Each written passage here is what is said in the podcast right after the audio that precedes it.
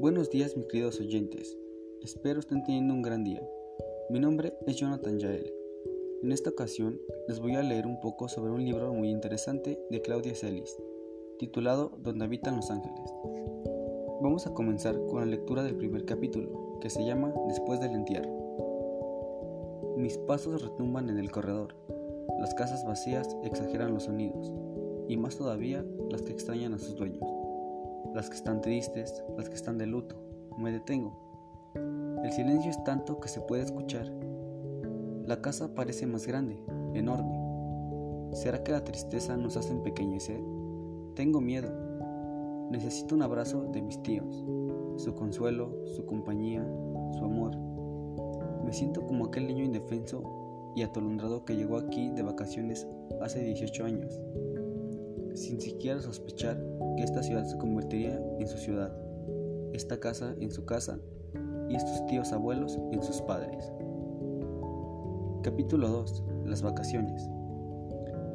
El tren comenzó a frenar. Habíamos llegado a San Miguel. Mi estómago se hizo un nudo y las palmas de mis manos se empaparon.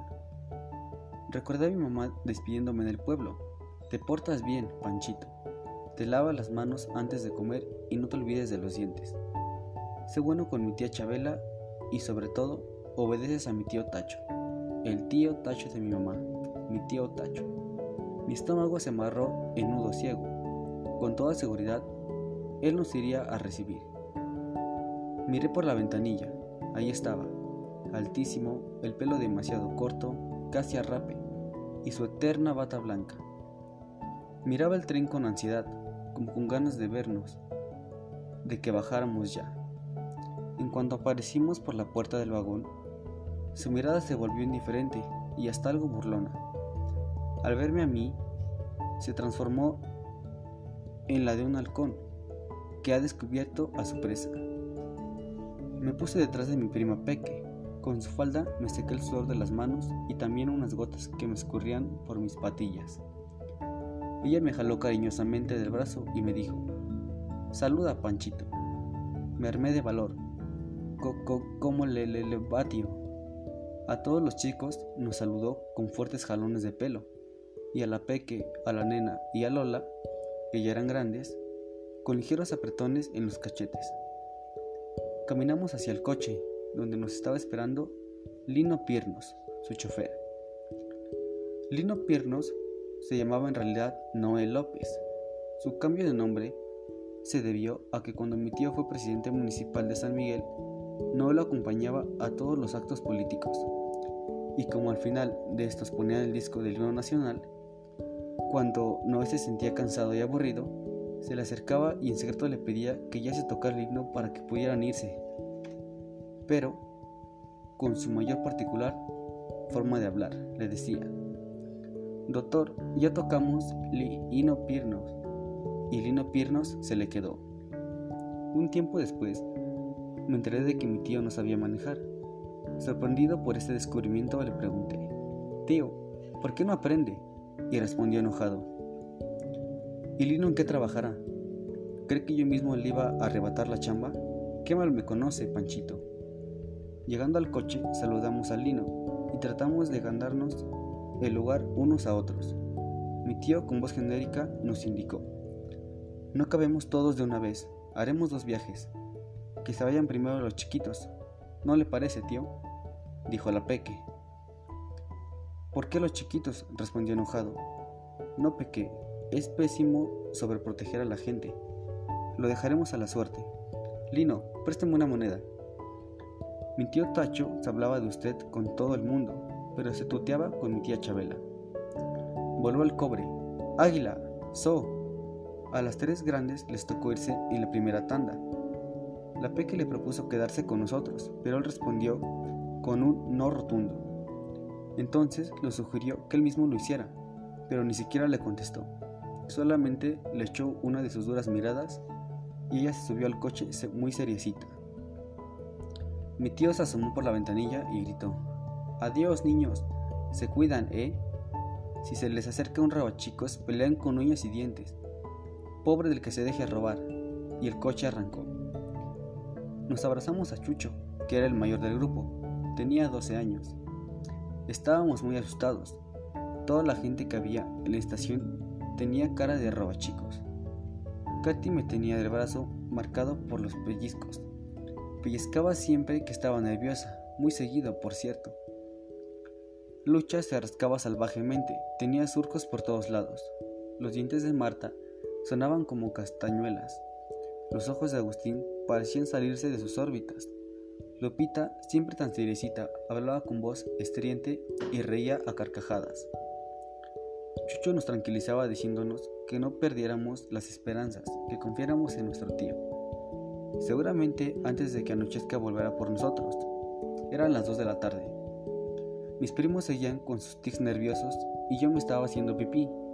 De pronto, el coche de mi tío apareció junto a nosotros. Se bajó y nos dijo, suban niños. Al ver que no cabíamos todos atrás, agregó Panchito y Katy. Se vienen con Lino y conmigo. Katy se puso feliz, pues no tendría que dejar mi pellizcado brazo.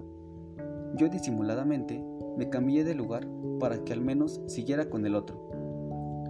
Ya en el coche le dije a mi tío en voz baja, Tío, quiero hacer pipí. Muy bien, Panchito, me contestó.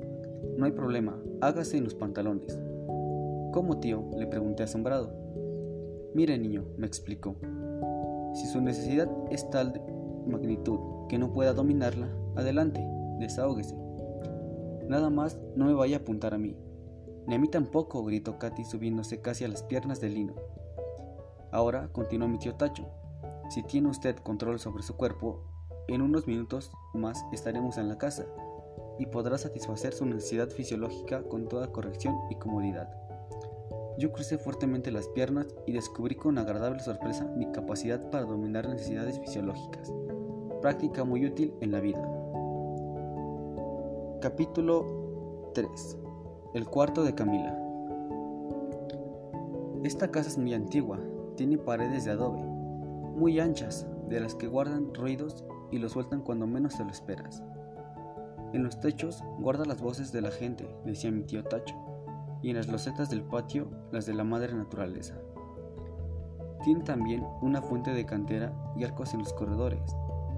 Antes tenía un perico, que era como parte misma de la construcción y la adoración de mi tía Chabela. Se llamaba Rorro.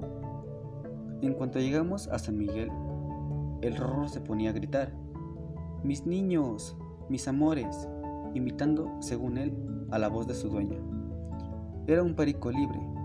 La enorme jaula blanca no tenía puerta y entraba y salía a voluntad, al igual que a todas las habitaciones de la casa.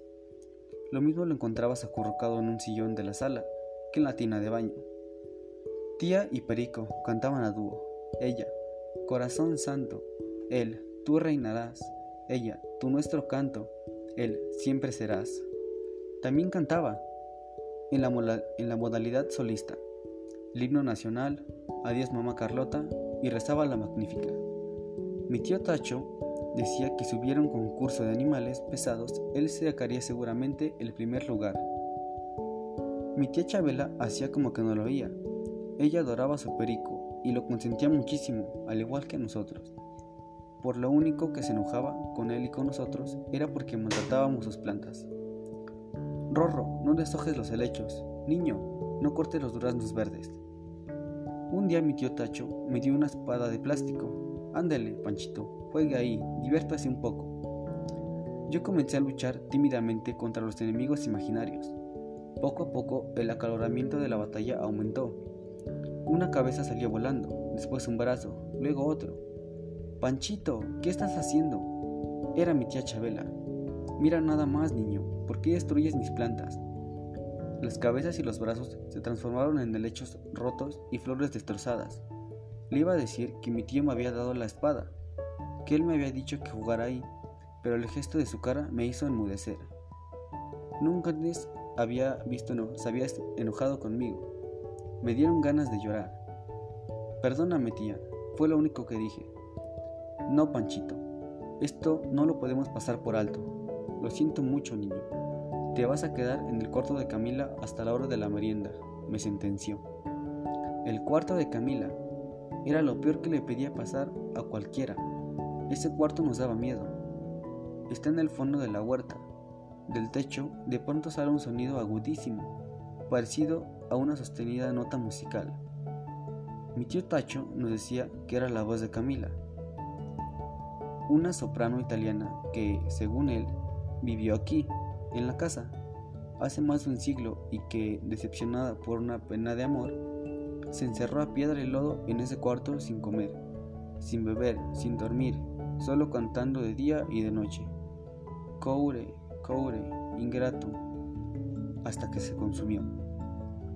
Decía que nunca encontraron el cadáver, que solo hallaron el vestido, las joyas y la peineta, que, seguramente, sus cenizas habían volado y se habían alojado en las ranuras de los tabiques del techo, desde donde tristemente seguía entrando su canción desgarradora.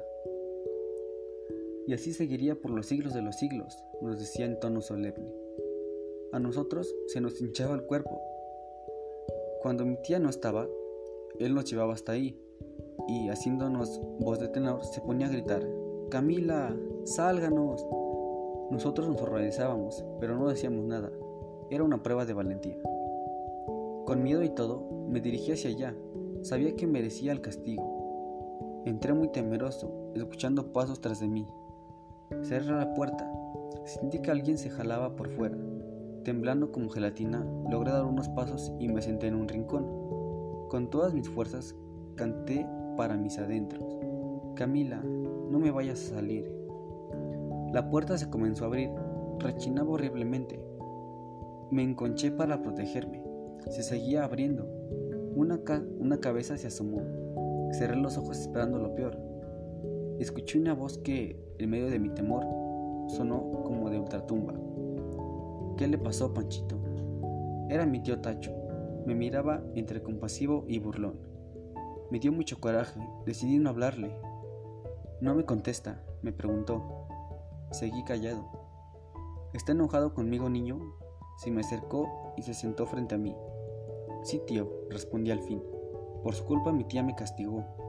Por mi culpa se sorprendió. Es culpa mía que usted haya jugado en el lugar que se había prohibido.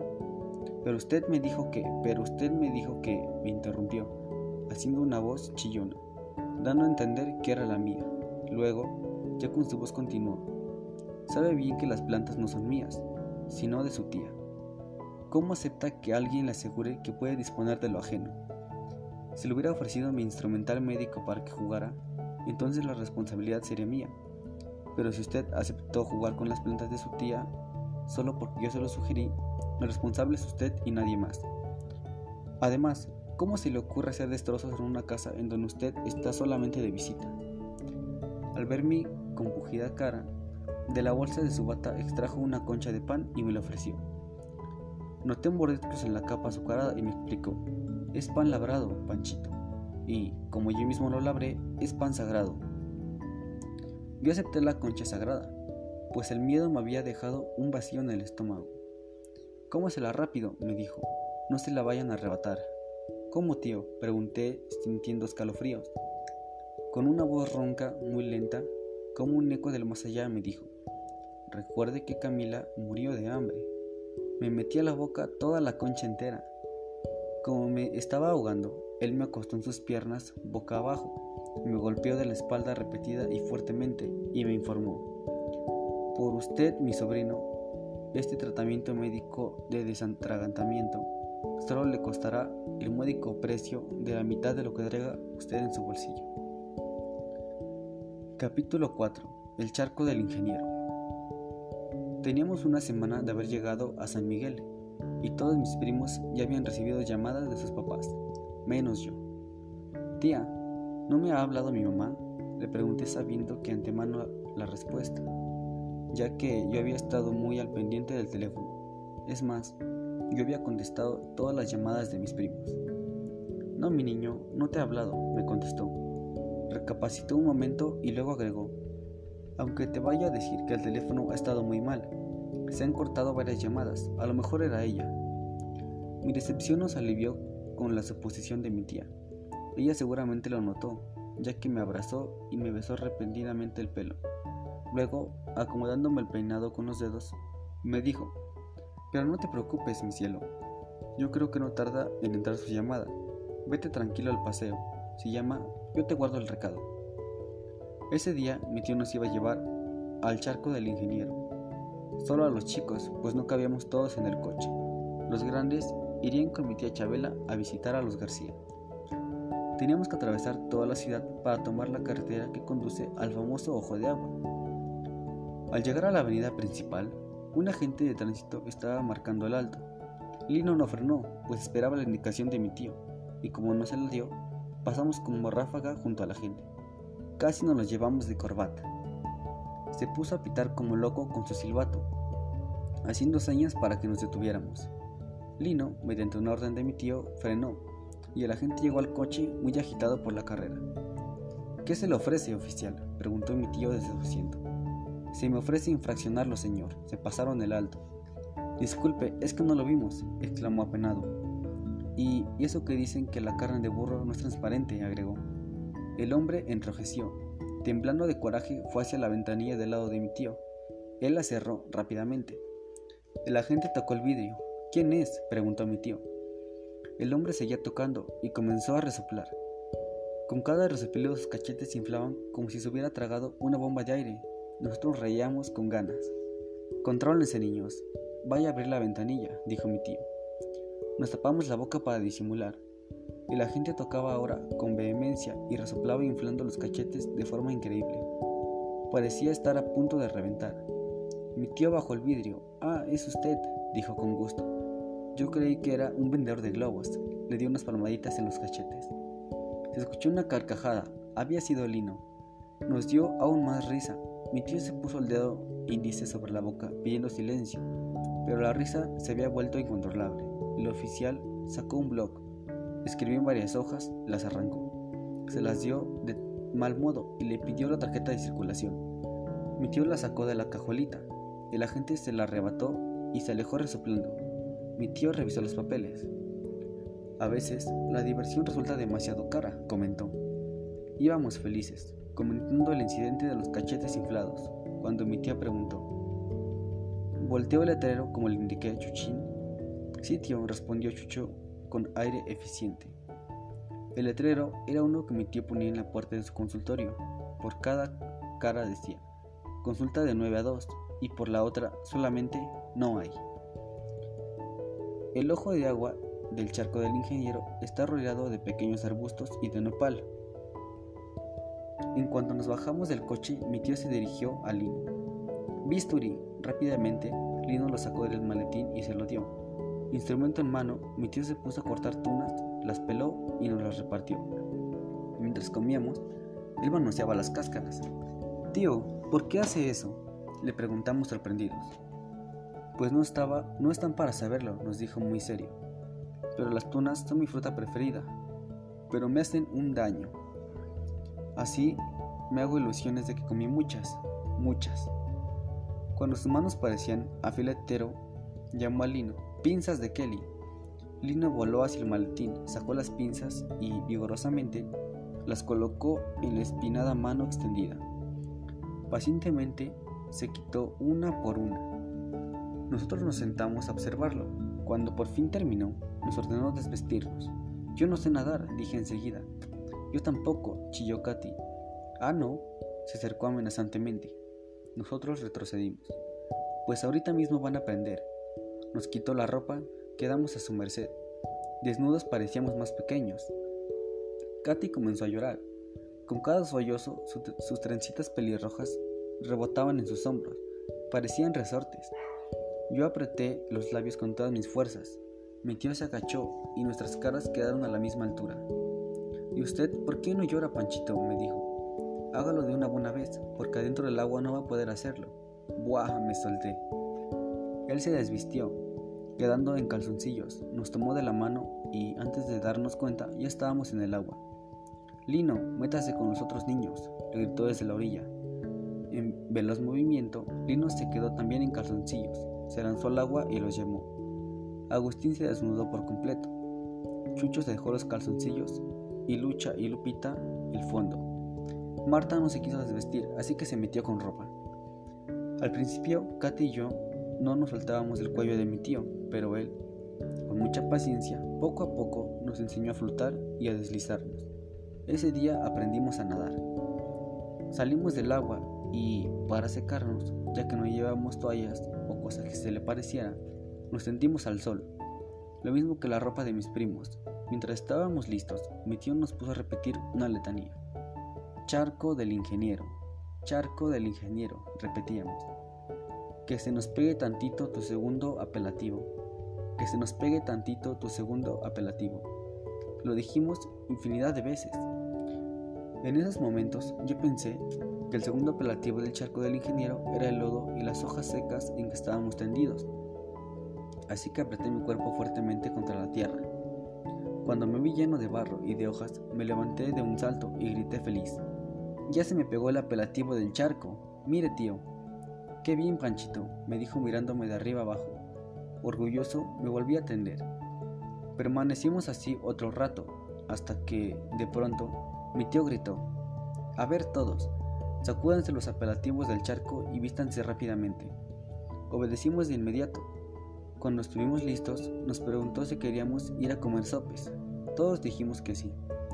Pero con una condición, nos dijo. ¿Cuál? preguntamos a coro. Que los van a comer con chile y van a aguantar el picante sin lloriquear.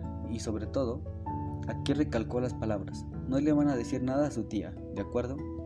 Sí, tío, aceptamos. En el puesto de sopes pedimos tres cada uno y agua de tuna para todos. Solo mi tío pidió de horchata. Mi tío puso una cuchara de salsa en cada sope y un chile jalapeño en cada plato, menos en el de él. Observen a Lino disfrutando el picante. Imiten la forma en que muerde su jalapeño. Miremos a Lino con atención y seguimos su ejemplo. A Chucho se le salieron las lágrimas. Marta comenzó a toser. Lupita y Lucha se pusieron como jitomates y Agustín y yo nos quedábamos sin respiración. Antes de morder el chile, Katy se le acercó y haciendo pucheros le preguntó, ¿Me da permiso llorar? Está bien niña, pero haga lo que dito y apúrese para que muerda su chile. Al terminar, todos teníamos dolor de estómago. Él sacó su recetario e hizo una receta para cada uno y nos las repartió. Después nos las fue pidiendo, las leía y nos daba una tableta de leche de magnesia para que, que llevaba en el maletín. Hoy aprendieron algo muy importante, niños, nos dijo solemnemente. Comer chiles a mordidas no es cualquier cosa. Den las gracias a Lino por su enseñanza. Gracias, Lino, dijimos a coro. Para servirles, niños. Nos respondió muy atento, haciendo una reverencia. Después van a aprender algo más de él, nos dijo mi tío. Caminó al coche. Cuando tengan edad, les va a enseñar a manejar. Regresamos a San Miguel con esa ilusión, aunque la mía de que mi mamá me hubiera hablado era más que ella. Entrando a la casa, se le pregunté a mi tía. Ella dudó un momento y luego me dijo, Sí, mi amor, te habló, me dijo que te extrañaba mucho y que te mandaba un beso. Después me miró largamente, sus ojos se humedecieron y me abrazó con fuerza. Esto es todo durante este, este podcast. Espero que se hayan, les haya gustado este libro, mis estimados oyentes. Cuídense mucho y pórtense bien que nada les cuesta. Hasta la próxima.